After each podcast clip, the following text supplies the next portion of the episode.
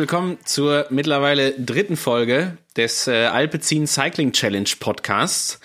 Daniel, ich will ehrlich zu dir sein, unser Podcast stand kurz vor dem Aus als ich äh, vorgestern bei Facebook gesehen habe, dein Bild nach dem Graveln. Äh, ja, die Beine waren dreckig, aber sie waren auch durchaus extrem behaart. Wie rechtfertigst du das? Ah, ich ich denke mal einfach, ich habe große Vorbilder. Peter Sagan ist, glaube ich, schon mal mit äh, unrasierten Beinen gefahren. Marcel Kittel hat mir mal verraten, dass er, als ich mal zusammen mit ihm Rad gefahren bin, wo er mir das Sprinten beibringen wollte, was natürlich aufgrund meiner Talentfreiheit nicht funktioniert hat, hat er auch gesagt, er hätte sich die Beine nicht rasiert. Er hatte aber zu seiner Entschuldigung natürlich dann äh, Beinstücken an, wie Mario Kummer sagen würde, also Beinlinge. ähm, und äh, gestern sah ich auch ein Bild von äh, Markus Burkhardt, wo man auch auf dem zweiten Blick erkennen konnte, dass er die Beine nicht rasiert hat. Aber ich gelobe dahingehend Besserung Erfahrung, wenn ich mit dem Rennrad unterwegs bin, werde ich meine Beine rasieren. In der Öffentlichkeit beim Gravelbike, da sind sie eh dreckig. Ähm, da ist es eigentlich egal. Das zu meiner Entschuldigung. Ja, ja, ist okay, ist angenommen. Kommt bitte nicht wieder vor, aber ist angenommen. Äh, Daniel, was machst du eigentlich? Entschuldigung, wir sind jetzt noch nicht inhaltlich beim, beim Trainingsthema, aber was machst du eigentlich am 25. Oktober? Weißt du schon? Ja, ich weiß es. Ich äh, habe da letzte Woche kurz äh, einen Artikel drüber geschrieben auf Alpecin Cycling. Da werde ich aller Wahrscheinlichkeit nach entweder am Streckenrand bei Paris-Roubaix stehen, aber zumindest vor dem Fernseher und ähm, der Hölle des Nordens, äh, die Hölle des Nordens begleiten. Das ist eine gute Idee. Am Streckenrand stehen wäre, also Herausforderung ist quasi, wenn du das schaffst bei all den tollen Sachen, die da stattfinden, nämlich letzte Etappe Giro d'Italia, Paris-Roubaix, als auch, glaube ich, Tourmalet-Anstieg der Vuelta äh, Paris-Roubaix natürlich sowohl Frauen als auch Männerrennen. Glücklicherweise gibt es das. Also ich, ja, das wäre, das wäre doch mal, das wäre doch mal eine Challenge. Ich habe mir jetzt nicht die Kilometer ausgerechnet, die dazwischen liegen. Und das, und das dann mit dem Gravelbike abfahren. Das wäre doch schön. Mit rasierten Beinen natürlich. Ja, dann geht's schneller. Genau. Ja, das wissen wir ja alle. Aerodynamische Auswirkungen der rasierten Stelzen. Ähm, so, dritte Folge. Und wir, wir, wollten ja nicht nur Quatsch erzählen eigentlich heute, sondern das durchaus ähm, ja äh, einfach nochmal passend einordnen. Daniel, gib uns einen Überblick äh, für alle da draußen, wo so der Stand der Dinge gerade ist unserer Challenge. Wir haben den FTP-Test gehabt, der ja jetzt ja fast gute vier Wochen her, ja doch tatsächlich sogar heute auf den Tag vier Wochen her ist. Heute ist Mittwoch, 13.05. Ne? Ähm, Gib uns einen kurzen Überblick, wie so der Stand der Dinge ist zum Thema Trainingspläne und Co. Ja, also am äh, nächsten Montag starten die zweiten vier Wochen bei den Trainingsplänen. Da gibt es auch wieder für Newsletter-Abonnenten das Goodie, dass sie die Trainingspläne gratis runterladen können. Also wer das jetzt äh, hört, nochmal für den Trainings, ähm, für den Newsletter registrieren lassen. Dann äh, haben wir ein paar Rückmeldungen bekommen zu den Trainingsplänen, also Lob, Lob und in Anführungszeichen Tadel, beziehungsweise ein, zwei Fragen, da werden wir, glaube ich, äh, gleich nochmal drauf eingehen. Und äh, unser Jedermann-Team, was ja auch im Endeffekt an der Challenge teilnimmt, aber individualisierte äh, Trainingspläne von euch bekommt, äh, die sind auch richtig gut dabei und äh, die sind auch extrem begeistert ähm, von der Art und Weise, wie das Ganze abläuft. Also die sagen, sie fahren ähm, intensiv, machen die Intervalle, fühlen sich aber bei weitem am nächsten Tag nicht so kaputt, als wenn sie sonst rausgehen und Radfahren.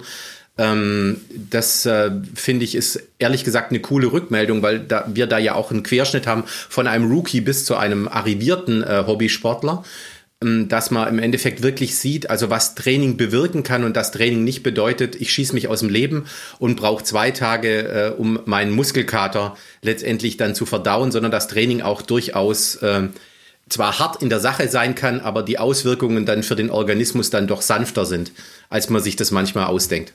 Das ist äh, bekanntlich immer der schmale Grat. Also irgendwo braucht es einen Reiz und es muss ein Stress ausgelöst werden, damit eine Anpassung am Ende passiert und man zwangsläufig irgendwo schneller wird oder leistungsfähiger wird.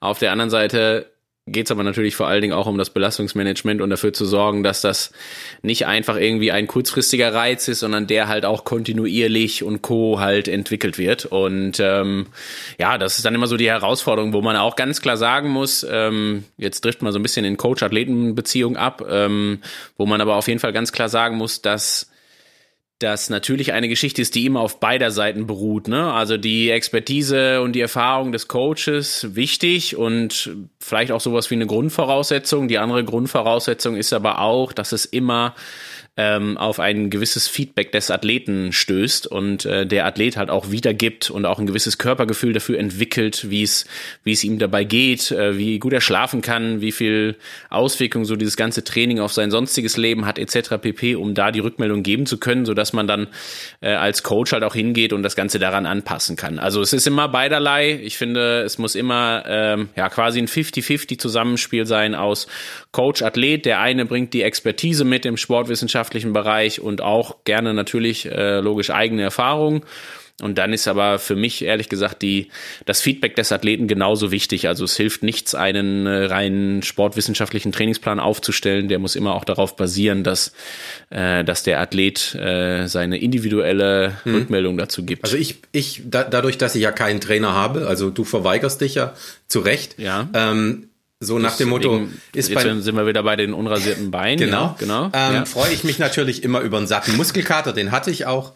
Äh, Gott sei Dank äh, weiß ich ja, wie man mit einem Muskelkater umgeht, entweder Kältebäder oder ein bisschen Blackroll-Training und so. Aber mich freut es dann immer, wenn ich am Tag drauf dann doch äh, meine Muskeln spüre. Wie gesund es jetzt letztendlich ist, das äh, sei dahingestellt. Aber zumindest weiß ich, dass ich einen Reiz gesetzt habe. Ja, und du hast ja, ähm, also auch da muss man ja ganz klar sagen, muskulär ist eine Sache, physiologisch und co, mental ist die andere. Und äh, wenn du die Einheit, wenn die Einheit viel Spaß gemacht hat und du dir die rausgenommen hast, äh, um einfach mal, weiß ich nicht, gerade mit den äh, Trainingskollegen irgendwie eine Runde äh, durch den Wald zu graveln und wie auch immer was, dann ist das ein super Grund auch, dieses Training genau so zu machen. Das muss ja auch nicht immer sportwissenschaftlich physiologisch seine absolute Richtigkeit haben. Es darf vielleicht auch mal ein bisschen zu viel sein. Wenn das sich auf anderer äh, Ebene gelohnt hat, dann ist das absolut erstrebenswert, das auch hin und wieder mal einzustreuen. Ganz klar. Gut, ja, ähm, Daniel, du hast die äh, Fragen angesprochen. Sollen wir da mal ähm, die eine oder andere von beantworten? Ja, also es kamen einige Fragen zum Thema äh, Core-Training, was ja ganz, äh, was ja ganz witzig ist. Also ich komme ja noch aus einer Generation, wo man das eigentlich hasst, dass man im Endeffekt sowas macht wie Ausgleichstraining. Und Radfahren kommt ja bekanntermaßen von Radfahren. Also das ist, glaube ich, der, der meistgehörte Satz fürs Phrasenschwein. Drei ähm, Euro. Ich genau. mit, ja. Ja.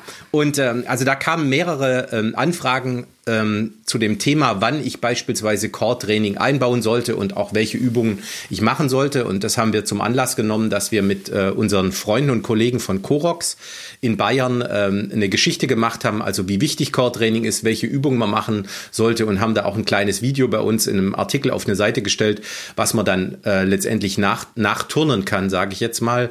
Und äh, ja, also die Frage könnte ich jetzt an dich weitergeben, warum wir das nicht drin haben, aber ähm, ich glaube, das ist jetzt, ich meine, wir haben es jetzt dadurch wenn man so will, äh, kompensiert. Aber die Frage ist ja auch immer, wie viel Sinn macht es, wenn du mir in einem Trainingsplan schreibst, ich soll am äh, Mittwoch, den 13. Mai, 45 äh, Minuten Core-Training machen. Das ist ja immer die Frage, ob ich das dann auch noch machen will. Also ja, ist ist eine ähm, also hat ganz viel wichtigen sportwissenschaftlichen Hintergrund, ist aber auch ein bisschen eine philosophische Frage. Ähm, also erstmal muss man natürlich ganz klar sagen, um das vielleicht nochmal herauszustellen, wie wichtig eigentlich dieses Core-Training ist und wofür man das tut. Man kann sich das ja am Ende so vorstellen: Ich sitze auf dem Rad und wenn wir jetzt ganz stumpf hingehen äh, teilen wir den Körper in zwei Teile. Das ist der obere, der sitzt und hält sich am Lenker fest und zieht vielleicht hin und wieder mal die Bremse oder sowas. Ich sage das jetzt abwertend, äh, ganz bewusst. Und dann haben wir den unteren Teil, der augenscheinlich die Arbeit macht. Ne? Also der muss die, also die, die Stelze rechts und die Stelze links müssen die Kurbel drehen ähm, und dafür sorgen, dass da irgendwie Vortrieb generiert wird. Und jetzt muss man sich aber überlegen, dass ähm, diese, die, ja, die Beine, die sich, äh, die rotieren, natürlich auf irgendwas treffen müssen, was eine gewisse Festigkeit mit sich bringt. Und der Oberkörper wie ich das immer wieder gerne so erkläre, ist nichts anderes als das Widerlager für die Beine. Also wenn es darum geht, Kraft, Leistung aufs Pedal zu bringen oder Kraft in dem Fall aufs Pedal zu bringen, dann ist das eine Sache, ähm, bei der das Widerlager immer passend gefestigt sein muss, damit ähm, diese Kraft halt eben wirklich auf dem Pedal ankommt und nicht irgendwo darin verschwindet, dass man mit dem Becken auf dem Rad oder auf dem Sattel wackelt, dass man irgendwie sich immer wieder repositionieren muss auf dem Sattel und so weiter und so fort. So diese typischen Sachen Sachen. Einfach immer mal jeder für sich selber überlegen, wie oft er auf dem Sattel hin und her rutscht, weil irgendwie Hintern dann doch ein Stückchen wehtut oder das Ganze nicht ganz, ähm, nicht ganz gefestigt ist, als aber auch wie souverän ich zum Beispiel bei Tretfrequenz 120 noch fahren kann. Also bei meinen normalen Tretfrequenzen, wenn ich so mit 80, 90 Umdrehungen draußen rumkurbel, alles erstmal soweit fein, ist man ja gewohnt und der Körper, gerade auch der Oberkörper hat seine Position angenommen.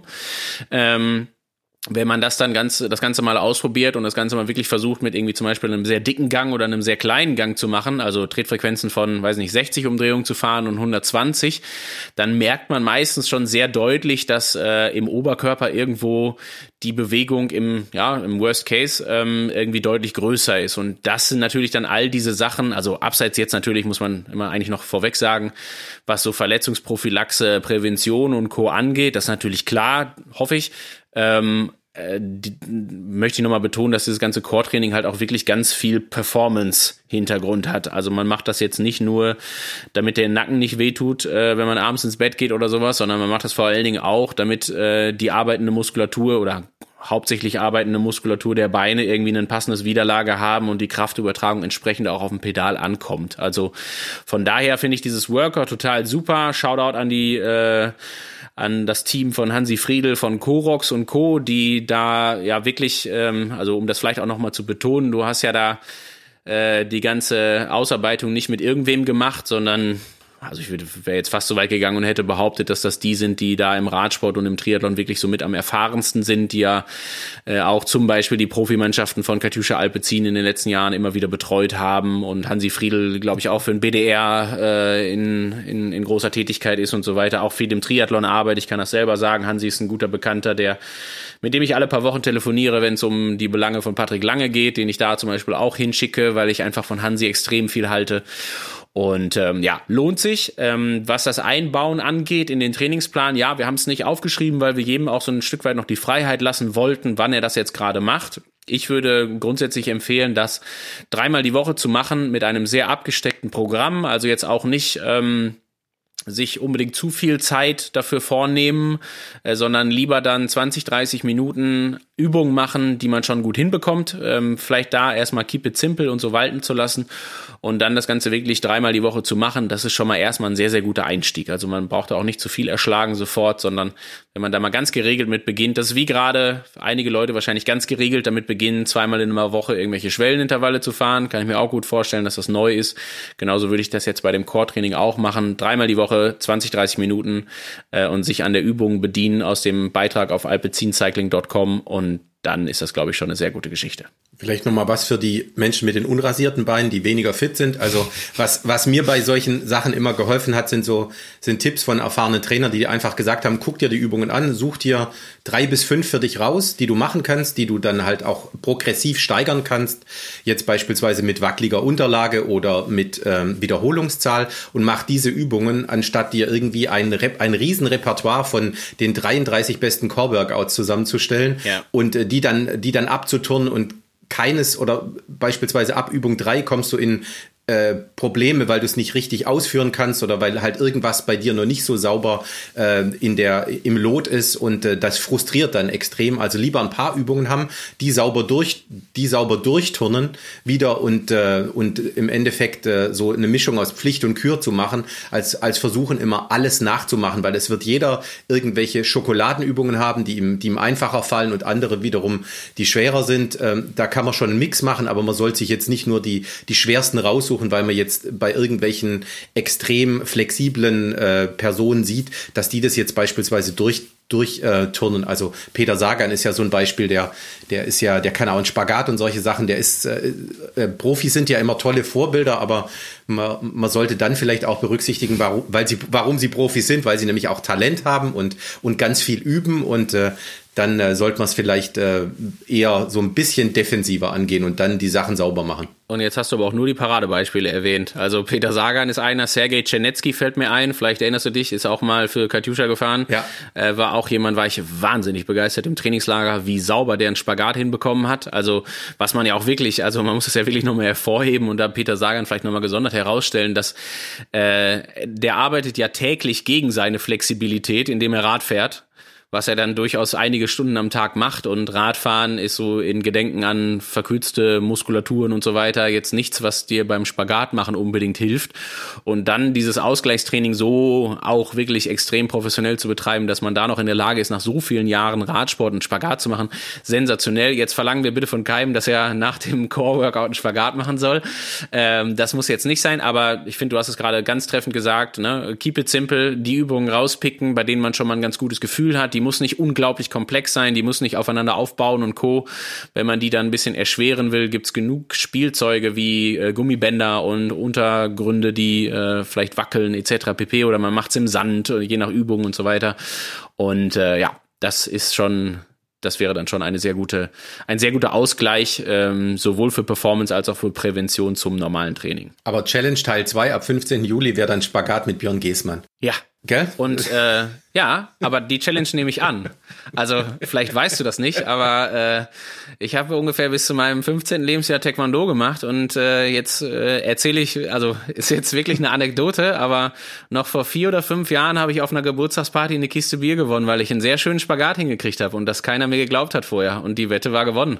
So, also äh, das nehme ich an. Das, ich weiß nicht, ob ich das gerade vormachen will aus dem Stand, aber äh, doch, ja, da okay. würde ich mich trauen. Gut. Das kriegen wir hin. Okay, also zurück, Sehr, ja, zurück zum Radfahren. Was haben wir noch für Fragen? Genau. Ja, genau. Also äh, eine Geschichte und da wollen wir heute, äh, glaube ich, auch ein bisschen mehr Zeit äh, drauf verwenden, weil das kam auch von ähm, also unterschiedlichen Personen, auch teilweise ähm, so ähm, auf dem direkten Wege an mich ran, die sich die Trainingspläne angeguckt haben und die haben beispielsweise Einheiten gesehen wie ähm, ähm, Schwellenintervalle oder beispielsweise auch, ähm, ich sage jetzt mal, an, aufeinanderfolgende Sprints, also Intermittent Exercises. Ich glaube, so wird es im Trainingsplan beschrieben. Und äh, die haben sich dann alle so ein bisschen gewundert, dass das ja relativ intensive Einheiten sind.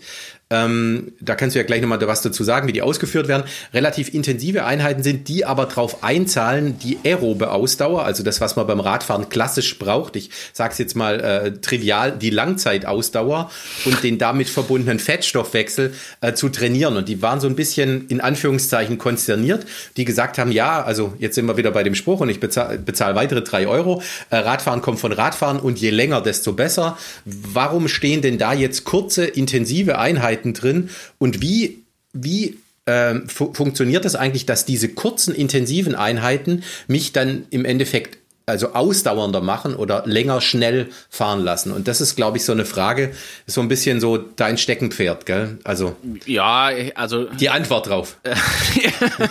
Danke, den äh, Seitenhieb habe ich verstanden. Ähm, du hast es ja gerade passend gesagt, Radfahren kommt von Radfahren, ist natürlich insoweit richtig, wenn man bedenkt, was das Technische angeht und Co. Also es ist jetzt sicherlich so, dass man nicht, äh, man wird auf der Rolle zu keinem zwangsläufig guten Radfahrer, wenn wir jetzt gerade bei der Definition sind, die wir beide unter Radfahren verstehen, im technischen Sinne jetzt gerade. Was man aber natürlich sagen muss, ist, es gibt ja kaum eine Sportart, bei der dieser Satz des äh, quasi Wettkampf ist wie Training, Training ist wie Wettkampf, was du ja damit sagen willst, am wenigsten zutrifft wie fürs Radfahren. Also ähm, Fußball spielen, ohne zwangsläufig auch mal Fußball zu spielen im Training, wird nicht funktionieren, weil einfach die technische Komponente dabei so groß ist zum Beispiel oder die taktische.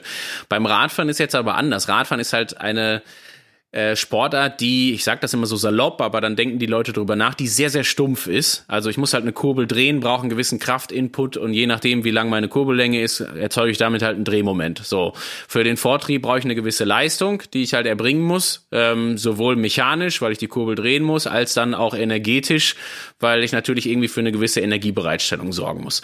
Und das ist ja eigentlich auch schon die Krux der Geschichte. Also wenn man sich jetzt überlegt, ähm, was das Radfahren eigentlich ausmacht, also zum einen können wir das das alle schon viel besser beziffern seit 25 Jahren, seitdem es das erste Powermeter auf dem Markt gab und mittlerweile das ja auch durchaus ja inflationär irgendwo ist, wo man ja sagen kann, also gefühlte Wahrheit jetzt gerade, aber ich würde jetzt schätzen, jeder zweite, dritte ambitionierte Radfahrer ist mit einem Powermeter unterwegs, was ja schon mal sehr, sehr toll ist und auch weitere Einblicke gewährt.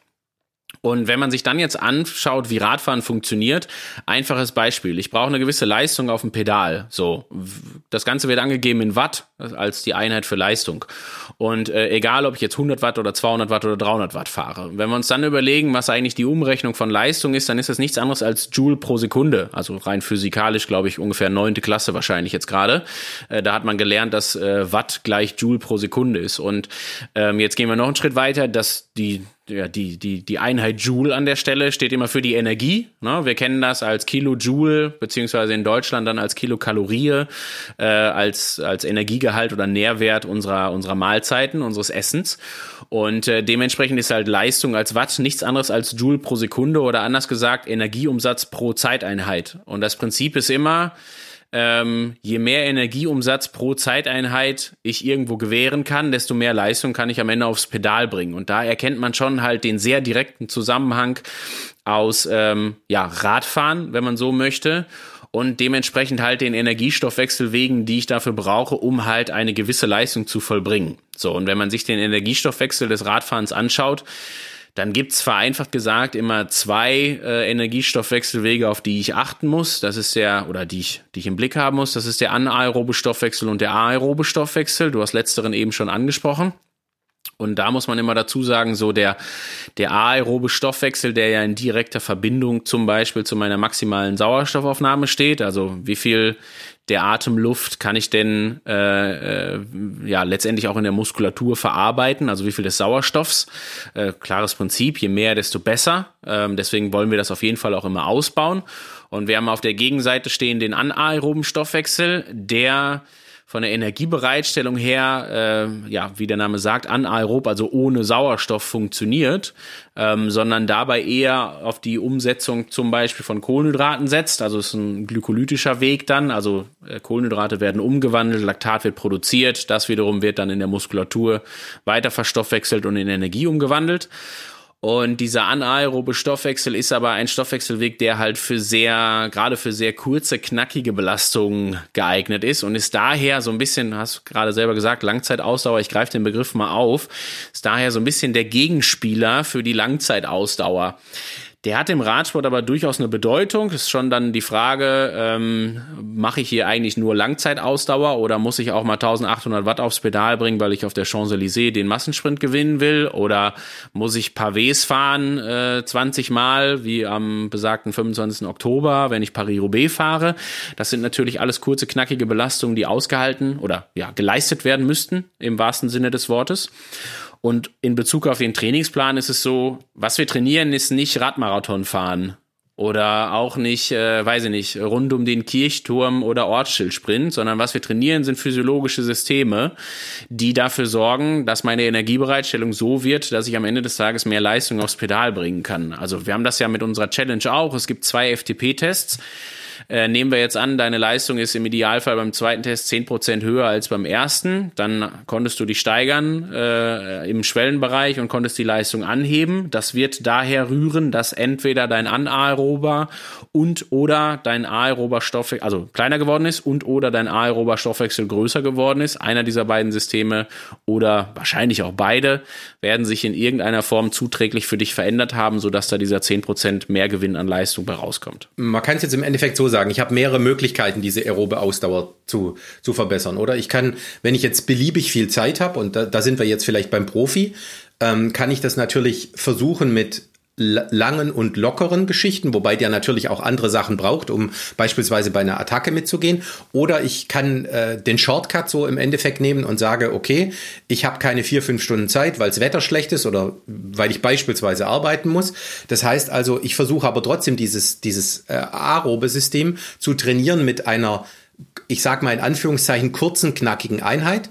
Ähm, jetzt ist es ja so, kurz und knackig wie gesagt, ist ja, da schwimmt ja immer mit, ist intensiv dabei. Das ist ja immer so die Frage, ja, intensiv, Laktat, ähm, wie gut ist es und wie funktioniert es? Also ich, ich finde ein ganz tolles Beispiel, weil ich habe das selber auf der Rolle ausprobiert, dieses 30-30-Training oder 40-20 oder in meinem Fall manchmal auch 20-40, ja, also nur 20 Sekunden Belastung und 40 Sekunden Regeneration, wirst gleich dazu sagen, ob das überhaupt was taugt. Ähm, also jetzt, wenn ich nur 20 Sekunden die Belastung mache, mhm. das aber 10 Minuten lang, mhm. das ist ja schon intensiv. Auf der anderen Seite, wenn man es einigermaßen steuert oder wenn man den Körper mal dran, dran gewöhnt hat, irgendwie in den roten Bereich zu gehen, schafft man das ja. Also ähm, äh, ich finde, es ist körperlich anstrengend, vom Kopf her geht es, weil es halt kurze, kurze Sachen sind. Ähm, aber es wirkt ja schon immer wieder wie fortwährende kleine Antritte. Und letztendlich, also da hast du mir ja schon öfter erklärt, ist es aber ja trotzdem ein gutes Training, um, damit ich zum Beispiel bei einem Radmarathon länger schnell fahre oder generell länger fahren kann. So, ähm, wie funktioniert da? Also was ist die Physiologie, die Physiologie oder die Mechanik dahinter, dass das so cool funktioniert, obwohl es ja intensiv ist? Lass uns das doch erstmal aufs Niederste runterbrechen. Wir haben Umgebungsluft. Ja? Die atmen wir zwangsläufig ein mit einer gewissen Frequenz. So, in dieser Umgebungsluft haben wir ungefähr 20,9 Prozent Sauerstoff. Die wiederum, also der Sauerstoff daraus, wird dann in die Blutbahn gegeben im Idealfall, über die Lunge aufgenommen und wird transportiert zur Muskulatur. Mhm. So, da ist schon mal die erste ganz, ganz große Frage, die sich darstellt, ist einfach, wie viel von diesem Sauerstoff, den wir hier frei zugänglich haben jeden Tag, kann denn meine Muskulatur wahrhaftig auch verarbeiten unter Belastung? Und wie viel davon wird unbearbeitet wieder rausgegeben? So, und da ist schon so der erste, man, man kennt, nennt ja das Ganze auch gerne mal so die Kraftwerke der Zelle. Wir sind so bei Mitochondrien. Das ist quasi das, was, äh, also dieser ganze mitochondriale Stoffwechsel ist quasi das, was in der Muskulatur dann abläuft, was äh, den aeroben Stoffwechsel darstellt, sagen wir es jetzt mal vereinfacht. So. Und das Prinzip ist halt immer, je besser deine Kraftwerke funktionieren, je mehr du davon hast, je äh, ausgelasteter die laufen, desto besser ist es, desto mehr äh, Sauerstoff kannst du letztendlich verarbeiten und den halt auch in Energie umsetzen. So, und das ist dann natürlich das, was man auch trainiert, egal ob das jetzt lange und langsam ist oder kurz und knackig und intensiv. Es geht darum, den Körper vor die Aufgabe zu stellen, dass er eine gewisse Menge an Sauerstoff aufnehmen muss, also ihm ihn, ihn eine Belastung auszusetzen, so dass halt ähm, die Sauerstoffaufnahme quasi angekurbelt wird und ihm klar wird, okay, ich sollte mich mal anpassen im Idealfall, weil ähm, hier geht so viel Sauerstoff rein und ich soll hier so viel Leistung bringen. Mhm. Ich möchte das beim nächsten Mal besser machen. Deswegen werde ich irgendwie dafür sorgen, dass meine Mitochondriendichte sich erhöht, meine Mitochondrienanzahl sich vermehrt, wie auch immer der Prozess läuft. Das ist jetzt hier nicht so re relevant, ähm, um dann dafür zu sorgen, dass halt beim nächsten Mal das auf ein besseres aerobes System am Ende des Tages trifft. So. Und dann muss man sich überlegen, das ist ja dieser, dieser erstmal der Prozess, der quasi in sich abgeschlossen ist und ausschließlich darauf beruht, wie viel Sauerstoff ich jetzt gerade aufgenommen bekomme. Und du hast ja jetzt die Hürde angesprochen. Wenn man jetzt, äh, und jetzt bleiben wir vielleicht mal, lass mal den Profi streichen, lass mal den Ötztaler Fahrer nehmen. Mhm. Und auch da haben wir ja ganz unterschiedliche Leistungsklassen und ganz unterschiedliche Voraussetzungen. Also wir haben die Leute, die den Ötztaler gewinnen, die irgendwo so bei sieben Stunden unterwegs sind. Wir haben die Leute, die den Ötztaler gerne finishen wollen, die dann eher so im Bereich von 12, 13 Stunden zum Beispiel unterwegs sind. Ich weiß nicht, wie lange der Besenwagen, 14 Stunden? Nee, ich glaube 13 Stunden, dann 13 oder 13,30, ja. So um den Dreh. Was man, muss man sich ja jetzt schon mal überlegen, ist ja fast das Doppelte dann quasi, ne, zwischen 7, 13, 30. Das sind dann ja sehr unterschiedliche Leistungsklassen, als aber auch unterschiedliche Voraussetzungen. Also der mit den sieben Stunden, äh, der nach sieben Stunden ins Ziel kommt, der wird dafür nicht einfach nur zehn Stunden die Woche trainieren können. Das schließt sich eigentlich komplett aus, weil der würde seine Energiestoffwechselwege in der Zeit niemals so trainiert bekommen, als dass er in der Lage ist, so hohe Leistung dann letztendlich über den Zeitraum zu bringen. Ähm, und am Ende des Tages geht es aber ja immer darum dann, wenn es jetzt um das aerobe System geht, wir wollen wollen das auf jeden Fall nach oben bekommen weil dieser aerobe Stoffwechsel immer damit in Verbindung steht, dass wir mehr Sauerstoff aufnehmen können, mehr Energie bereitstellen können, deswegen mehr Leistung auch im aeroben Stoffwechsel bereitstellen können, also quasi ohne dass nebenher Laktat produziert wird, sondern vor allen Dingen auch so, dass über diesen aeroben Stoffwechsel Laktat wieder weiter verstoffwechselt werden kann und abgebaut werden kann und auch zum Beispiel ähm, sich durch einen verbesserten aeroben Stoffwechsel halt der Fettstoffwechsel ähm, verbessert. Liegt einfach daran, dass ähm, man sich das so vorstellen muss, muss. Also ganz banales Beispiel ist immer, wenn wir jetzt den anaeroben Stoffwechsel haben und den aeroben Stoffwechsel, dann ist der anaerobe immer so ein bisschen der erste, der anspringt. Der basiert auf Kohlenhydraten. Das ist immer so das, was für den Körper am einfachsten halt herzustellen ist. Mhm. Äh, oder umzusetzen ist, wenn man so möchte. Und dieser anaerobe Stoffwechsel, also die Kohlenhydrate, die auf dem anaeroben Stoffwechsel produziert werden, die, äh, man kann sich das mal so vorstellen, das ist wie so ein Fließband. Also die Kohlenhydrate werden auf ein Fließband gegeben, da wird unten Laktat raus produziert. Das ist also quasi der Kohlenhydratstoffwechsel, der da ähm, im Körper stattfindet, die sogenannte Glykolyse. Das produzierte Laktat wird auf das untere Fließband gepackt, das ist quasi der aerobe Stoffwechsel. Und je nachdem, wie groß unten das aerobe Fließband ist, desto mehr oder weniger Laktat kann ich da drauf packen. Und das Schöne ist, wenn ich jetzt so im, sage ich mal, submaximalen Bereich unterwegs bin, also irgendwo so unterschwellig, egal ob es jetzt Grundlagenbereich 1 ist oder Grundlagenbereich 2. Also durchaus zum Beispiel sehr viel, was äh, beim Ötztaler oder bei jedem anderen Radmarathon halt sowas wie Rennleistung ist. Da fährt man ja seltenst im Schwellenbereich und selbst wenn, dann halt nicht allzu lange.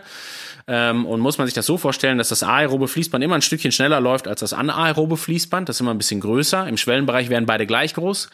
Und je nachdem, wie groß das untere Fließband ist, also das aerobe, also je nachdem, wie viel Sauerstoff ich letztendlich verarbeiten kann, äh, geht halt die Frage weiter, wie viel Fette ich darüber über dieses Fließband verstoffwechseln kann. Also auf dem unteren Fließband landen entweder Kohlenhydrate oder Fette. Mhm. Je nachdem, wie groß der anaerobe Stoffwechsel ist, werden es mehr oder weniger Kohlenhydrate.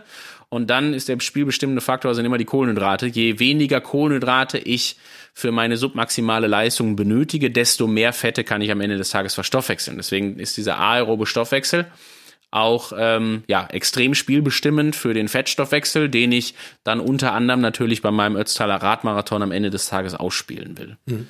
Ist natürlich auch immer dieses, Entschuldigung, wenn ich noch einhacke, dieses dieses Paradoxon. Du hast es gerade passend angesprochen, ne? Also es ähm, ist eine Geschichte, wo man sich jetzt wundert, warum fahre ich eigentlich 30, 30? Also zur Erklärung nochmal, Intermittent Exercise halt immer 30 Sekunden bei einer sehr ordentlichen Leistung, so im Bereich von ungefähr 130 Prozent des Schwellenbereichs und dann wieder 30 Sekunden sehr locker und das Ganze wirklich direkt hintereinander getaktet für 6, 7, 8, vielleicht auch 10 Mal. Und das ist ja schon irgendwas, wo man sagen würde, naja, das ist ja, also diese Einheit selber hat ja rein operativ von der Durchführung hat die ja nichts mit Fettstoffwechsel zu tun. Also da werden wahrscheinlich sehr wenig Fette verstoffwechselt werden. Was aber passieren soll in dieser Einheit ist, der aerobe Stoffwechsel wird geschult, die Sauerstoffaufnahme verbessert und dementsprechend dafür gesorgt, dass im Nachgang quasi nach dieser Adaptation ähm, der Fettstoffwechsel verbessert ist und mehr Fette am Ende des Tages verstoffwechselt werden können und in Energie umgewandelt werden können. Jetzt drehte ich ja diese 30 Sekunden lang relativ heftig in die Pedale. Jetzt sprachst du ja gerade von Laktat. Wird, wird da genauso viel Laktat gebildet, wie dann in diesen anderen 30 Sekunden abgebaut wird? Oder was ist, was ist letztendlich der Gag, dass ich da nicht zu einer, ich sage jetzt mal, also extremen Laktatanhäufung komme? Oder komme ich dazu? Also das ist ja, was passiert da in mir drin? Ja, vielleicht auch da nochmal äh, die ganz kurzen wichtigen Basics. Also Laktat wird immer produziert. Auch wir beide, wie wir hier gerade in unserer unsportlichen Form einen Podcast aufnehmen, produzieren gerade ein kleines bisschen Laktat. Das ist einfach lebenswichtig und das brauche ich, vor allen Dingen für so lebensbestimmende Faktoren oder Organe wie das Gehirn. Ähm, deswegen kommt man da nicht drum rum, dass irgendwo Laktat produziert wird. Und äh, es gibt auch nicht diesen Punkt, äh, um das klarzustellen, wo irgendwann im Körper so ein Schalter umgelegt wird und jetzt die Laktatproduktion beginnt, sondern wie gesagt, die findet dauerhaft statt. Der Haken bei der Laktatproduktion ist, die verläuft mit steigender Belastung immer exponentiell. Also ähm, Vielleicht kann man exponentielle Kurven in Zeiten von Corona jetzt noch ein bisschen besser verstehen, weil da ging es ja auch oft darum, wie der exponentielle Verlauf ist. Aber vom Prinzip her ist das mit der Laktatproduktion her ähnlich. Also äh, im Stillstand, so wie wir jetzt gerade, oder auch im Grundlagenbereich, wird nicht unbedingt sehr viel Laktat produziert, weil ja einfach die, die Anforderung daran noch nicht da ist. Das ist eine sehr moderate Leistung, die kann man auch sehr gut über den aeroben Stoffwechsel bereitstellen. Da braucht der Körper nicht unbedingt viel mehr Aufwand für.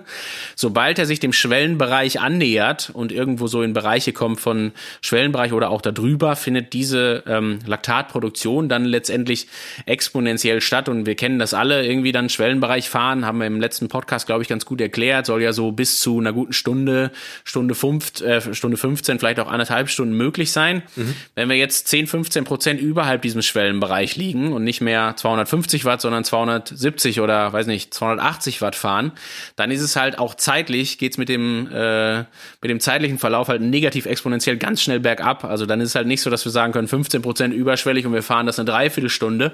Nee, das wird sich dann wahrscheinlich auf sehr, sehr wenige Minuten am Ende des Tages beschränken, weil man sich das halt so vorstellen muss, ganz vereinfacht erklärt, ähm, unterhalb des Schwellenbereichs habe ich immer noch eine positive Bilanz. Da ist quasi die, die Laktatproduktion immer etwas geringer als der, oder nicht nur etwas, sondern teilweise auch deutlich geringer als die, als der Laktatabbau möglich wäre und dann effektiv natürlich auch stattfindet. Im Schwellenbereich ist es komplett ausgeglichen. Also die anaerobe Schwelle hatten wir auch schon im letzten Podcast, definiert sich darüber, dass das ein Fließgleichgewicht ist aus Laktatproduktion und Laktatabbau.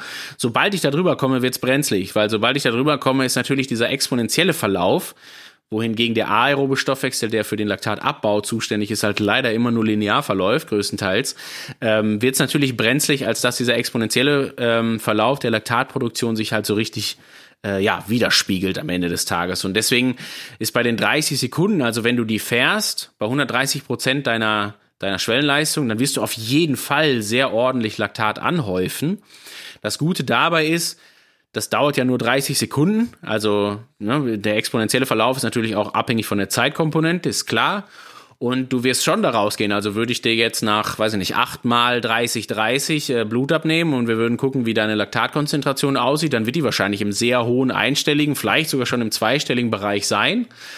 Ähm, es bleibt aber von der Leistung her überhaupt dadurch fahrbar, dass du halt diese 30 Sekunden Pause hast und dass du danach natürlich auch hingehst und dann erstmal wieder 10 Minuten locker pedalierst, um dafür zu sorgen, dass das halt, dass das Laktat natürlich wieder verstoffwechselt wird dann an der Aber ich boykottiere jetzt durch diesen Laktataufbau oder diese Laktatanhäufung in diesen 30 Sekunden Belastung, boykottiere ich jetzt aber nicht irgendwie mein aerobes System, ja, also ich mache da jetzt im Endeffekt nichts kaputt, weil auf der anderen Seite gibt's ja immer diese, diese Sachen, oh, ich soll Grundlage fahren und bloß keinen Sprint über die Autobahnbrücke machen, weil sonst auf einmal, ja. ähm, was weiß ich, mache ich mir alles kaputt, was ich vorher, was ich äh, also vorher richtig gemacht habe. Das ist ja immer so die Frage. Also das ist jetzt auch so eine das ist jetzt auch so eine, so eine normale Geschichte, wie ich sie mal gehört habe. Die kannst du gern widerlegen, weil es muss ja, muss ja nicht stimmen. Also. Ja, also jetzt wird's natürlich, also es ist natürlich schon, bekommt eine besondere Bedeutung. Also wenn du den aeroben Stoffwechsel betrachtest, bleiben mhm. wir nochmal ganz kurz bei dem und wir trennen es klar ab. Wir nehmen die maximale Sauerstoffaufnahme. Dann ist sowas wie 30-30 Intermittent Exercise, also 30 Sekunden Belastung, 30 Sekunden Pause, das Ganze sechs bis zehn Mal ist natürlich eine super Übung für den aeroben Stoffwechsel. Okay. Ähm, hat, den, hat den Hintergrund, dass deine sämtlichen Systeme, also sowohl jetzt hier, ich sag's jetzt vereinfacht, muskulär, also alles, was irgendwie mit Mitochondrien und Co. zu tun hat, natürlich wirklich absolut gefordert ist. Und du hast gerade bei diesen hochintensiven Belastungen noch den Vorteil, dass vor allen Dingen auch dein kardiovaskuläres System irgendwie noch mal mehr gefordert ist als im Schwellenbereich. Also du wirst mehr Blutdruck haben, eine höhere Herzfrequenz etc. pp. Für den aeroben Stoffwechsel super. Okay. Also Zweck, Zweck erfüllt, absolut passend. Jetzt haben wir aber, wenn wir nochmal gedanklich acht Minuten zurückgehen, noch unseren Gegenspieler, nämlich den anaeroben Stoffwechsel. Und da müssen wir natürlich sagen, dass der ja ne, dafür steht quasi, wie viel Laktat produziert wird. Und diese Laktatproduktion mit diesen 30-30 Intervallen feuere ich die natürlich auch komplett an. Mhm. Also da kann man sehr, sehr sicher sein, dass die natürlich auch absolut unter Volllast läuft, was für den Zweck des Trainings des aeroben Stoffwechsels, wie in dieser einzelnen Einheit, völlig fein ist. Das kann ich gerne tolerieren. Mhm. Wir würden das jetzt bei uns im Institut so machen, ähm, dadurch, dass wir wissen, wie für den Einzelnen der aerobe und der anaerobe Stoffwechsel aussieht, gibt es schon so eine gewisse Separierung. Also es gibt schon Fahrertypen, mit denen macht man das, diese Intermittent Exercise. Man würde das aber auf keinen Fall pauschal mit jedem machen. Okay. Weil jemand, der einen sehr hohen anaeroben Stoffwechsel mitbringt, meistens auch gemacht dafür ist, diesen nochmal weiter auszubauen. Mhm. Und da wären dann solche Einheiten gegebenenfalls auch nachteilig. Also da könnte man gegebenenfalls sagen, dass der Gegenspieler gerade äh, in Anführungsstrichen besser trainiert wird als das eigentliche aerobe System, was ich trainiert haben möchte. Von daher ist da Vorsicht geboten. Okay. Gerade bei so, ähm, ja, so, ich sage jetzt mal einfach Zielgruppen, so Leute, äh, Sportler, die von Haus aus erstmal einen großen anaeroben Stoffwechsel mitbringen, weil die aus irgendeiner Teamsportart kommen, weil die aus dem Krafttraining kommen, Quereinsteiger sind, noch nicht seit 20 Jahren Rad fahren und so weiter und so fort. Also alles Leute, die noch nicht unglaublich viele Lebenskilometer gemacht haben oder sowas oder halt einfach von der Prädisposition her anders aufgestellt sind, was so die Muskelfaserzusammensetzung angeht. Ähm, und da würde man dann schon so ein bisschen mit Bedacht an die Sache rangehen. Ähm, was es aber in jedem Fall braucht, also was niemals helfen wird, ist halt das Ganze nur auf hochintensiven Einheiten basieren zu lassen, das Training, mhm. sondern es braucht immer einen passenden Gegenspieler dazu. Also wir müssen schon immer schauen, dass ähm, passend zu dem Training des rein aeroben Stoffwechsels wir irgendwo wieder einen Gegenspieler haben, wo wir sagen können, okay, wir haben da durchaus auch den anaeroben Stoffwechsel angefüttert. Jetzt wollen wir dafür sorgen, dass wir den äh, im Idealfall auch mal wieder ein bisschen kleiner halten und jetzt mal gegebenenfalls ein Training machen, was rein auf den anaeroben Stoffwechsel oder sagen wir mal vorrangig, rein ist immer schwierig zu sagen, aber mhm. vorrangig auf den anaeroben Stoffwechsel einzahlt, könnte sowas sein wie, äh, weiß ich nicht, klassisches K3-Training, so dicker Gang, irgendwie Berg, äh, Berghochintervalle, ähm, dann vielleicht aber auch Kohlenhydratperiodisierungen im Training. Also ich fahre auch mal morgens vielleicht vor dem Frühstück und so weiter. Ähm, also da muss man schon immer so diese Mischung finden aus äh, ja, dem Training der physiologischen Systeme. Auf der mhm. einen Seite, ich will den Aeroben nach oben bringen, weil genannte Gründe, ne, Schwellenleistung verbessert, Fettstoffwechsel verbessert etc. Äh, auf der anderen Seite will ich aber zumeist auch den anaeroben Stoffwechsel nach unten bringen, weil weniger Kohlenhydratstoffwechsel durch weniger Glykolyseaktivität, wenn ich weniger Kohlenhydrate verbrauche, habe ich auch automatisch einen höheren Fettstoffwechsel, weil der Energiegehalt der Leistung immer gleich bleibt. Es ist nur die Frage der Zusammensetzung, Kohlenhydrate oder Fette.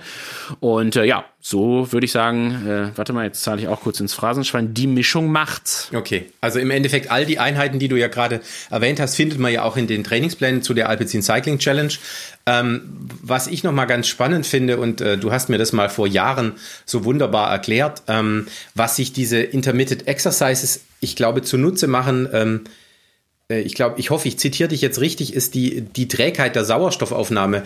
Ich versuche mal zusammenzufassen, wie ich das damals verstanden habe. Also ich fahre ja zehn Minuten. So, ich von den zehn Minuten fahre ich ja aber nur diese 30 Sekunden unter Belastung voll. Also im Endeffekt belaste ich mich nur fünf Minuten, obwohl ich zehn Minuten dieses lange Intervall fahre.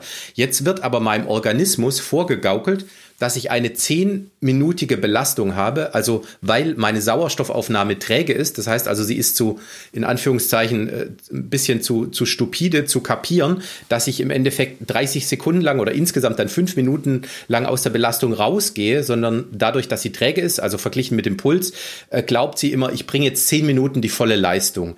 Das heißt also, ich ich, äh, ich trick sie da ein bisschen, ich trick's meinen Organismus damit aus. Ist das, ist das richtig oder liege ich jetzt komplett daneben? Nee, gut beschrieben. Ähm, äh, auch da wieder ganz kurz zum Anfang. Also Sauerstoffnahme haben wir, glaube ich, geklärt, ne, wofür die gut ist.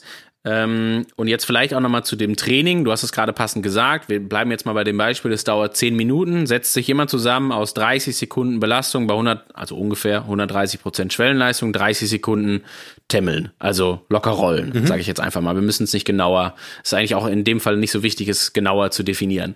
Ähm, so, man kann sich also vorstellen, dass nichts anderes als 30 Sekunden richtig zu kacheln, 30 Sekunden die Beine symbolisch hängen zu lassen jetzt gerade und ein bisschen rumzupedalieren. Genau.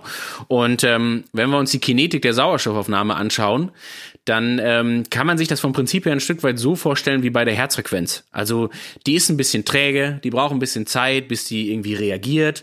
Deswegen ist es auch so, wenn du jetzt, äh, weiß nicht, zehn Sekunden schnell die Treppe hochläufst zum Beispiel oder zehn Sekunden einen Ortsschildsprint machst, dann ist es ja nicht so, dass du schon während der Belastung irgendwie wahnsinnig am Atmen bist oder sowas, sondern das passiert ja meistens erst hinten raus. Also das Signal muss erst gesendet werden, dass dieser aerobe Stoffwechsel jetzt bitte anspringen möge, damit er dann irgendwann anfängt zu arbeiten.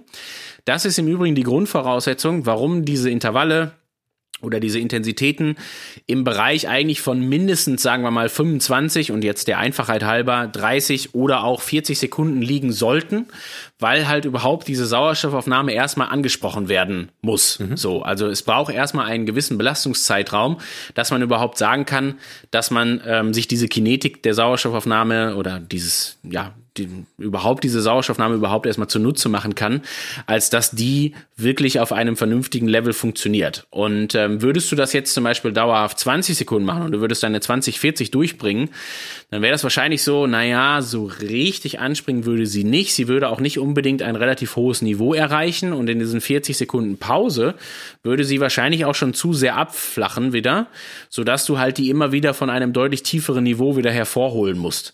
Das heißt, Herangehensweise, wenn man vielleicht irgendwie die 10 mal 40, 20 noch nicht schafft, wäre in jedem Fall erstmal die Intensitäten äh, also anspruchsvoll zu locker auf 30, 30 zu verteilen und dann halt die Anzahl der einzelnen äh, Intervalle letztendlich zu verkürzen. Es müssen nicht zehn sein, es können auch sechs sein. Mhm. Zwei reichen jetzt aber auch wieder nicht aus, weil eben diese angesprochene Kinetik gilt. Und du hast es gerade passend gesagt. Vom Prinzip ist die Sauerstoffnahme wie die Herzfrequenz. Sie braucht einen kleinen Moment, bis sie angesprungen ist, deswegen diese 30 Sekunden mindestens.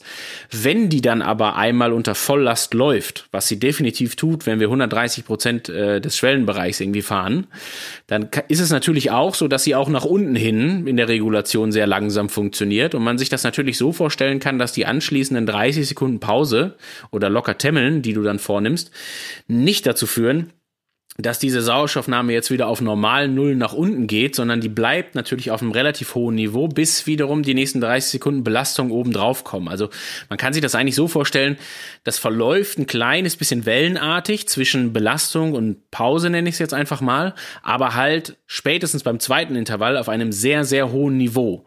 So, und wenn man sich jetzt äh, quasi integralmäßig die Kurve oder die Fläche unter deiner Kurve anschauen würde, und wir hätten jetzt wirklich, also kann man ja wissenschaftlich einfach nachbilden, ne? wir nehmen eine Spirometrie, binden die an, äh, setzen eine Maske auf und gucken, wie ist jetzt die Sauerstoffaufnahme in diesen zehn Minuten, dann hätte man unter dieser Kurve der Sauerstoffnahme eine relativ große Integralbildung dadurch, dass halt in den Pausenzeiten die Sauerstoffnahme nicht wieder nach unten geht. So und ähm, was dann gilt, hatten wir eben ganz am Anfang. Menge an Sauerstoffaufnahme ist definitiv entscheidend und dann passiert genau das, was du gerade gesagt hast. Du gibst, packst eine gewisse Belastung rein, gaukelst vor, dass sie durchaus lange aufrechterhalten werden muss, obwohl sie das de facto auf dem Pedal gar nicht wird. Mhm. Aber die Anpassung der Sauerstoffnahme ist eben genau so, weil halt bei der, ich sag's jetzt, bleib jetzt dabei, aber bei der Integralbildung halt eine sehr große Menge an Sauerstoffaufnahme da gerade durch dich durchgeschleust wird. Das bedeutet, das Hecheln bleibt in der Pause. Auf jeden Fall, genau. Okay, und das gut. muss auch stattfinden, soll auch stattfinden. Mhm.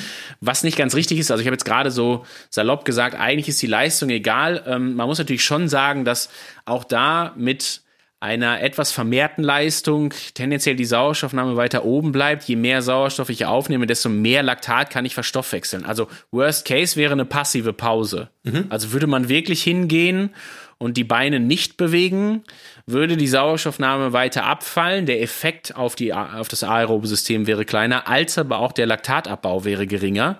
Das ist ja auch so ein bisschen dieses Phänomen, wenn man immer sagt, dass man jetzt, also du hast jetzt die dritte Autobahnbrücke auf drei Kilometern hinter dir, dann wäre es, wenn die vierte sich anbahnt, schon gut, wenn du zwischen der dritten und vierten Autobahnbrücke durchaus ein bisschen Druck am Pedal hättest, um halt darüber äh, mit der gesteigerten Sauerstoffaufnahme das Laktat auch weiter zu verstoffwechseln und später zu übersäuern oder nicht, nicht zu übersäuern, wenn man so möchte. Also da ist dann schon immer ein gewisser Druck am Pedal wichtig, um auch Laktat weiter zu verstoffwechseln. Jetzt gibt's ja noch eine andere, ich sage jetzt mal semi-intensive oder ich glaube doch für viele, die, die einsteigen ins Training schon intensive Einheit, ähm, die ihr auch den äh, Sportlern verpasst, um auch diese maximale Sauerstoffaufnahme zu verbessern. Und zwar sind das diese sogenannten Schwellenintervalle.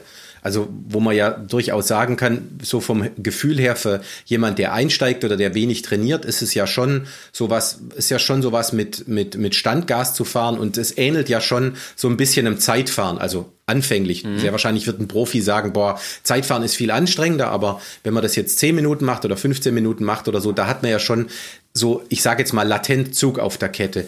Ähm, im Endeffekt geht's da auch, geht's euch da auch äh, drum, dass man wieder in diesem Bereich die maximale Sauerstoffaufnahme erhöht und aber guckt, dass man halt nicht ähm, aufgrund der gewählten Intensität dann halt nicht zu stark verzeih mir den Ausdruck, ins Laktat geht. Also praktisch zu viel, mhm. zu viel Laktat aufbaut, ja. dass man nicht mehr abbauen kann. Das, das meinte ich mit ins Laktat gehen. Ja, ja, also, ja. Nee, völlig richtig, ne? Also jetzt zurück zum exponentiellen Verlauf und wir haben jetzt eine Leistung gewählt, Schwellenbereich ist halt 100% Schwellenbereich von der Leistung her, also durchaus 30% weniger und man kann sich da überlegen, dass natürlich der exponentielle Verlauf da noch deutlich entspannter abläuft in der Laktatproduktion oder auch anders gesagt, wenn du jetzt ein Schwellenintervall fährst, würdest du ja nicht mit einer extrem gesteigerten Akkumulation an Laktat da rausgehen, sondern hast, hast ja einfach die Situation, dass du zwar ein gewisses Level an Laktat angehäuft hast, also du wirst dich wahrscheinlich irgendwo im Bereich von 3, 4, 5, 6 Millimol, also 6 wahrscheinlich weniger, aber 3, 4, 5 Millimol bewegen,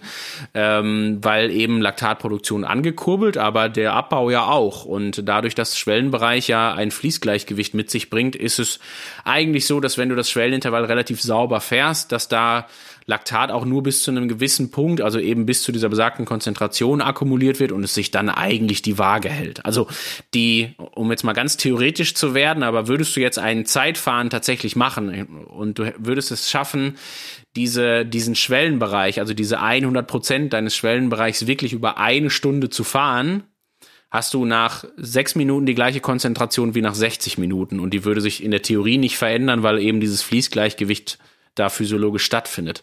Sieht in der Praxis natürlich anders aus, weil kein Mensch irgendwie in der Lage ist, 60 Minuten die gleiche Leistung zu vollbringen. Also draußen sowieso nicht.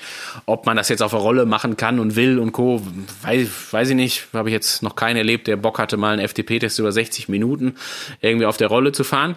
Ähm, aber rein metabolisch sieht das halt so aus, dass die Konzentration dann ja in der Theorie immer gleich bleibt. Jetzt sagtest du ja vorher, teilweise sind die IEs, diese Intermittent Exercises, für den einen oder anderen Fahrertyp vielleicht ganz leicht kontraproduktiv.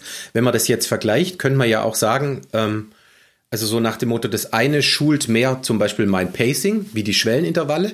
Das andere, wie zum Beispiel die IEs, schult beispielsweise ganz nebenbei ein bisschen meine Antrittsfähigkeit, ja, weil ich ja immer wieder aus einem, ich sage jetzt Rollen, ich sage jetzt mal 100 bis 150 Watt oder vielleicht bei guten, gut trainierten auch 180 Watt, komme ich im Endeffekt aus der Geschichte raus und trete mal an. Also ich mache mich nicht kaputt wie bei einem Sprint, also wie bei einem Sprint Royal, wo ich auf 1500 Watt hochgehe, sondern ich trete einfach an, um auf Geschwindigkeit zu kommen, um, um an eine Gruppe ranzukommen oder aus der Kurve rauszutreten. Ja. Ähm, wo würdest du jetzt, also ähm, würdest du jetzt bestimmten äh, Sportlertypen das eine empfehlen und das andere? Also würde beispielsweise ein Triathlet allein, weil er ja also Zeit fährt in seiner Disziplin, mhm. arbeitet der dann mehr mit Schwellenintervallen oder hat es oder gehst du da komplett physiologisch ran?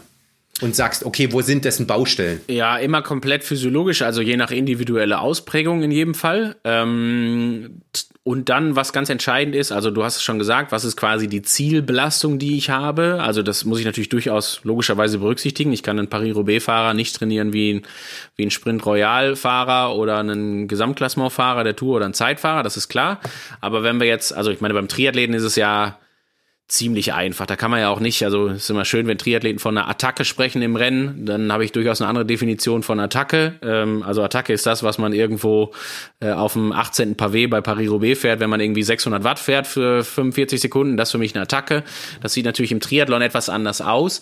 Das ist alles bedeutend gleichmäßiger und das ist alles vor, vorrangig geprägt durch physiologische Systeme. Du würdest ja nie ernsthaft mal einen Sprint fahren müssen. Du musst auch nicht 800 Watt fahren, selbst wenn du 1200 Watt fahren könntest. Von daher ist das ja durchaus ein anderes System, äh, also hm, ja, sind durchaus andere Systeme, die da angesprochen werden.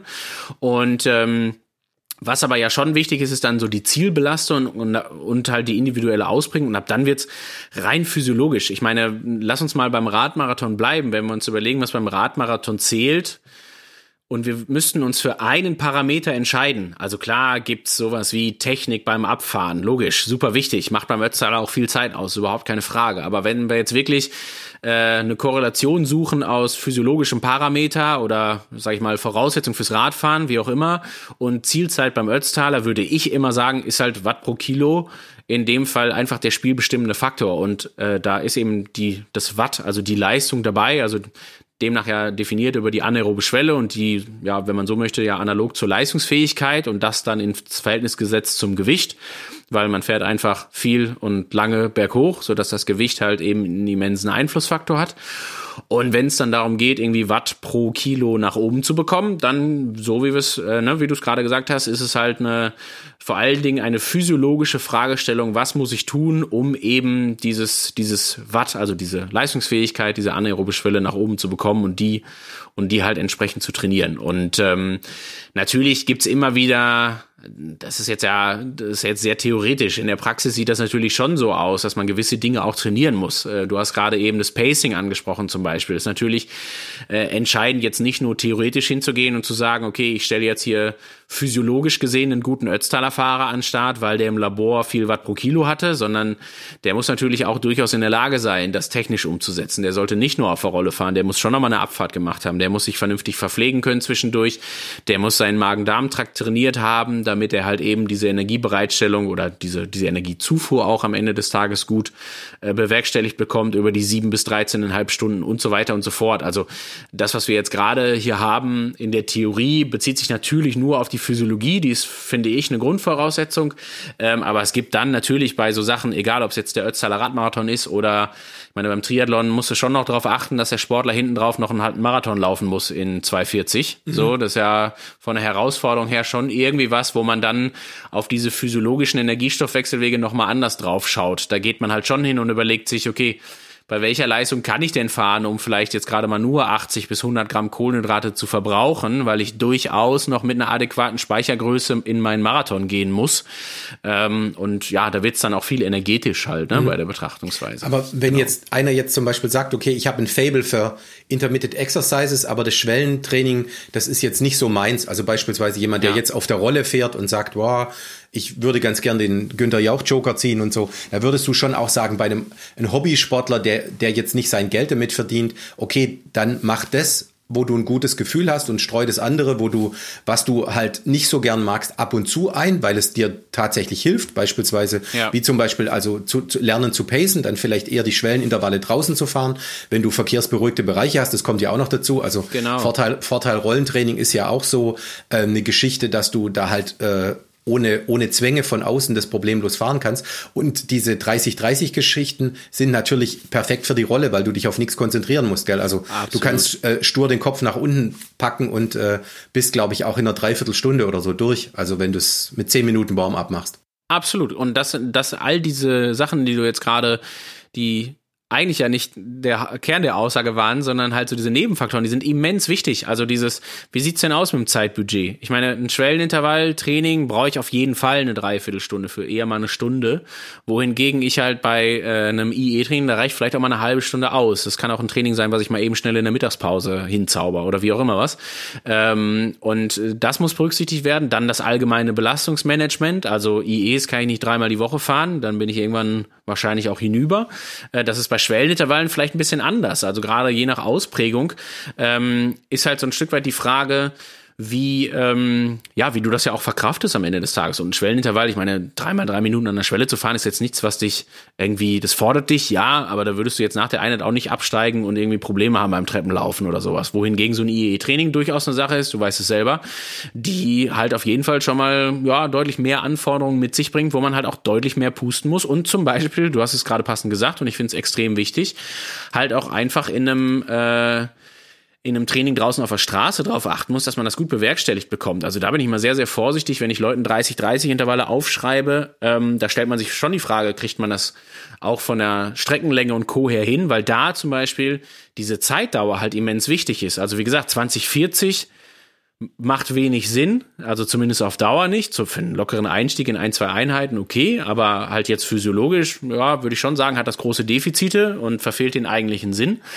Und dann muss man aber erstmal eine Strecke finden, wo man sagen kann, okay, da kann ich 30 Sekunden kacheln und 30 Sekunden locker fahren. Und locker fahren heißt ja auch, da kommt keine Bodenwelle großartig und keine Autobahnbrücke. Ähm, und bei den 30 Sekunden Knallgas fahren halt auch nicht irgendwie eine, eine Bergabpassage oder so. Das wird dann durchaus schwierig. Ähm, deswegen würde ich da klar sagen, ist eine super Einheit für die Rolle. Kann man draußen fahren? Ja, aber erfordert halt auf jeden Fall auch extrem viel Erfahrung. Ne? Und das sind alles Faktoren, die man dabei berücksichtigen muss. Und das ist ja genau das, was wir versuchen in diesen in den Trainingsplänen äh, der Challenge jetzt gerade abzubilden, dass man da natürlich soll das auf jeden Fall nicht nur ein Reinschnuppern sein, sondern es soll auch der Leistungsentwicklung dienen, gar keine Frage. Aber es ist ja vor allen Dingen auch viel so dieses Erfahrung sammeln, was taugt mir denn, was kann ich gut fahren, wie kriege ich das organisatorisch umgesetzt und da geht's ja dann, auch da kann man es jetzt ja weiter stricken, wie kriege ich denn die Einheit von Training Peaks auf meine Wahoo-Rolle übertragen und so weiter. Ähm, das sind ja alles so Sachen, die da ähm, am Ende, vielleicht jetzt einfach zusammengefasst, ganz viel auf die eigene Trainingsqualität halt dann einzahlen, ne, die ich da, die ich da an den, an den Start bringe. Genau. Ja, das äh, hast du echt, also es hat mir so ein bisschen im Endeffekt auch die Angst genommen, weil dann kann man ja auch mal sagen, okay, man hat letztendlich ein Portfolio aus Trainingseinheiten und ganz viel zahlt ja im Endeffekt fürs gleiche, fürs gleiche Ergebnis ein, ja. Natürlich. Also, und wenn, Entschuldigung, äh, ganz, ganz entscheidend dabei halt auch, man darf da auch jetzt, wir müssen ja immer überlegen, auf wen trifft das jetzt gerade. Und der gemeine Radmarathonfahrer ist jetzt nur nicht der, der trainiert wird wie ein Profi und der seit Jahren irgendwie seinen äh, physiologischen Trainingsaufbau, weiß Gott, wie durchdacht hat und mit einem Makrozyklus über drei Jahre hinweg versehen hat. So, das heißt, es trifft halt auf jemanden, der sicherlich auch viel rollt, viel Spaß am Training hat, mhm. was super ist und das soll sich ja ergänzen. Also soll ja eine Struktur da reinkommen, die durchaus diese physiologischen Systeme anspricht, die auch immer wieder für eine Mischung sorgt aus, das ist jetzt fürs aerobe System, das ist fürs anaerobe, hier schaffen wir den Ausgleich, irgendeine Mischkultur findet es findet dann da immer statt und ähm, ich glaube, dass alleine gerade auch schon für den Einstieg diese Struktur an sich und überhaupt erstmal auch mal bei 130 äh, Prozent der anaeroben Schwelle zu fahren oder auch im Schwellenbereich zu fahren. Also ist ja auch eine Sache, kann mal vorkommen, weil man vielleicht dann doch irgendwie einen Anstieg hat, der so steil ist, dass man da nicht drumherum kommt, so nach dem Motto. Aber dass man das jetzt wirklich gezielt zweimal die Woche, dreimal vier Minuten macht, ist ja schon was, was ja, das erfordert ja durchaus schon, dass das Training auch vorher sehr durchdacht war. Und ja, ich freue mich dann immer über jeden, der der da äh, einen neuen Input bekommt für sein Training, das auch anders gestaltet als vorher. Und ganz wichtig dabei finde ich immer, es muss halt Spaß machen und du hast es ja, hast es selber gesagt, als auch das Feedback der Alpecinis gegeben.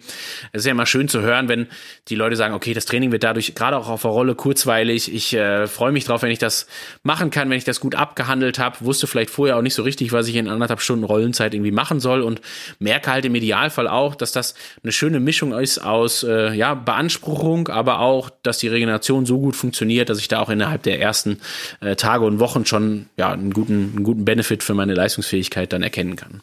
Ja, also was ich ähm, äh, psychologisch noch ganz spannend finde, ist, dass also in der jetzigen Zeit, die ja wirklich, glaube ich, für niemanden einfach ist, so ein Training natürlich auch eine Art Struktur geben kann. Also es gibt gibt ein geordnetes System, was man dann als Sportler hat, was dann was funktioniert. Also natürlich je nach, je nach Land, in dem ich mich bewege und je nach Umfeld, ob ich es drinnen oder draußen mache. Aber wenn ich so ein Training habe, dann habe ich eine gewisse Routine und teilweise geht es ja sogar dann auch in Rituale.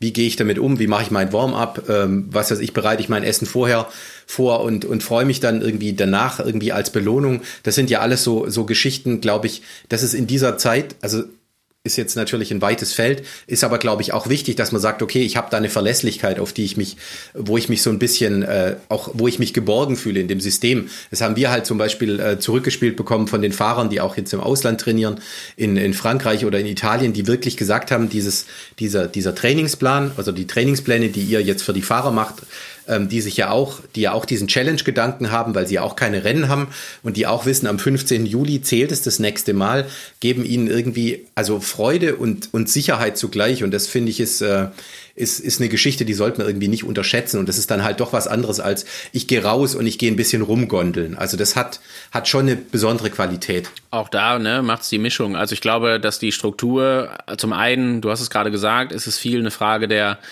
des Psychologischen, also wie sehr brauche ich die selber, wie oft brauche ich die auch sonst im Alltag. Das ist auch eine absolute Typfrage, wo man ja auch schön erkennen kann, welche Typen das mehr und welche Typen das weniger brauchen. Das ist ganz spannend immer zu sehen, finde ich, gerade wenn man auch die Typen auch da kennt. Also auch da gibt's ja genügend äh, äh, quasi Diagnostikverfahren, wie man halt die unterschiedlichen Persönlichkeitstypen rausstellen kann und wie schön das auch da zusammenpasst, wer da eher hinter der Struktur her ist und wer weniger. Und dann, glaube ich, ist es halt auch viel die Frage nach der Ambition. Ich meine, wenn ich die Ambition habe, und jetzt muss man das ja auch vielleicht mal ganz deutlich sagen, aber so ein Ötztaler Radmarathon zu finishen, das bedeutet, dass man halt in der Lage sein muss, 200, weiß ich nicht, 65 Kilometer äh, Rad zu fahren mit irgendwie knapp 5000 Höhenmetern. Das ist ja schon mal irgendwie was, wo man für jeden Einzelnen ja absolut von einer immensen sportlichen Ambition sprechen kann. Und wenn man das gut machen will und da Spaß haben will, dann braucht es eine gewisse Vorbereitung. Und über diese Vorbereitung muss ich mir natürlich selber Gedanken machen. Und wenn es da jemanden gibt, der mir die Strukturen gibt für eben, ja, jetzt wieder runtergebrochen, für die Entwicklung von Watt pro Kilogramm, ja, ist ja super. Also dann habe ich ja auf jeden Fall auch schon mal eine Sache weniger, über die ich mir Gedanken machen muss, wenn ich mich da auf meinen Coach äh, im Idealfall oder auch meinen Trainingsplan dann dann verlassen kann und äh, derjenige, also egal ob jetzt Coach oder der Trainingsplan dann dafür sorgt, dass ich da eben diese diese passende Leistungsfähigkeit halt herstellen kann. Ne? Du hast vorher noch mal einmal ähm, angesprochen, die Trainingspläne haben ganz unterschiedliche Einheiten, also Fahrtspiel, GA1-Ausfahrten, ähm, so was ähm, bei vielen der unserer Teamfahrer natürlich auch für Aussehen erregt hat, war, waren solche Geschichten, was ist eigentlich eine Low-Carb-Einheit? Das bringt mich dahin, dass ich jetzt, es geht auch so auf die 12 zu, Low Carb. Ähm, also da denke ich natürlich immer an Essen, ähm, weil es gibt ja auch äh, Essen mit wenig äh, Kohlenhydraten. Das wirst du, äh, all das, was ist eigentlich Low Carb Training und was unterscheidet Low Carb Training von No Carb Training, das sind, glaube ich, so Geschichten, die, da werden wir uns in der nächsten Folge so ein bisschen äh, mehr mit befassen, Gerne. um den Leuten zu erzählen, warum mache ich sowas, was bringt mir sowas, äh, warum ist vielleicht nüchtern Training für den einen, könnte was sein, wenn er Profi ist, für den anderen, der, ähm, der Hobbysportler ist, ist es vielleicht noch nicht so richtig. Ähm, warum mache ich das nur temporär? Also da gibt's ja wieder die, diese Geschichte äh, periodisierte Ernährung. Wann ist es, wann arbeite ich mit Low Carb? Bei welcher Trainingseinheit lieber mit High Carb? Ich glaube, das können wir so den, äh, den Zuhörern so als Ausblick geben für die, für die nächste ähm, äh, Episode unseres Podcasts, weil ähm, ich glaube, da lässt sich doch schon relativ viel auch mit rausholen oder den Stoffwechsel austricksen. Das wäre ja äh, so im Endeffekt geringer Einsatz und äh, äh, gutes Ergebnis. Ja, du, also ich freue mich drauf, äh, weil ich das Thema einfach selber wahnsinnig spannend finde und weil es da äh, ja, ich glaube, man ist da heute schon sehr, sehr weit bei der äh, Verbindung aus Training und Ernährung. Ich glaube aber, da gibt's immer noch wahnsinnig viele Potenziale und so komplex wie Radsport ist, also in den unterschiedlichen Disziplinen, so komplex ist auch äh, der Teil der Ernährung für das Training für den Radsport. Also auch da gibt's ja unterschiedlichste Sachen, die man da berücksichtigen muss, je nach Typ und äh, Zielbelastung etc. pp. Und ähm, ja, ich finde, das ist dann vor allen Dingen auch eine Sache, wo man mit dem einen oder anderen Mythos vielleicht mal aufräumen muss, also wo man auch gewisse Dinge nochmal ein bisschen präziser erklären muss. Und ähm, du hast es gerade gesagt, ich weiß nicht, ob es ein Austricksen ist. Ich meine, am Ende geht es darum, Energiestoffwechselwege und Energie jetzt, wenn wir wieder bei der Ernährung bleiben, ne, Makronährstoff Kohlenhydrate hat nun mal einen gewissen Energiegehalt, hat eine gewisse Zusammensetzung, wird im Körper auf einem entsprechenden Wege verarbeitet. Also dieser Energiestoffwechselweg, der durch das Training trainiert wird, dass der mit der Ernährung, was oben reingetan wird, in direkter Verbindung steht. Ja, das glaube ich äh, relativ bekannt, also oder beziehungsweise ziemlich logisch, ehrlich gesagt. Ähm, dass man das dann vernachlässigt, macht überhaupt keinen Sinn.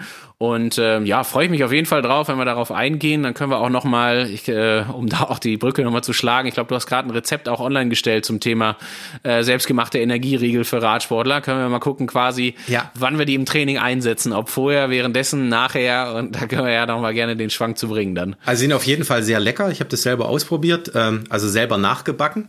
Das kriege ich ja hin und äh, ist durchaus äh, eine Alternative, eine gesündere Alternative zum Snickers. Ähm, äh, halt die Frage, ob sie nicht, wenn man dann an der Tanke angekommen ist, nicht schon alle sind. Also das ist ja immer so die, die, die große Gefahr. Alternative zum Snickers?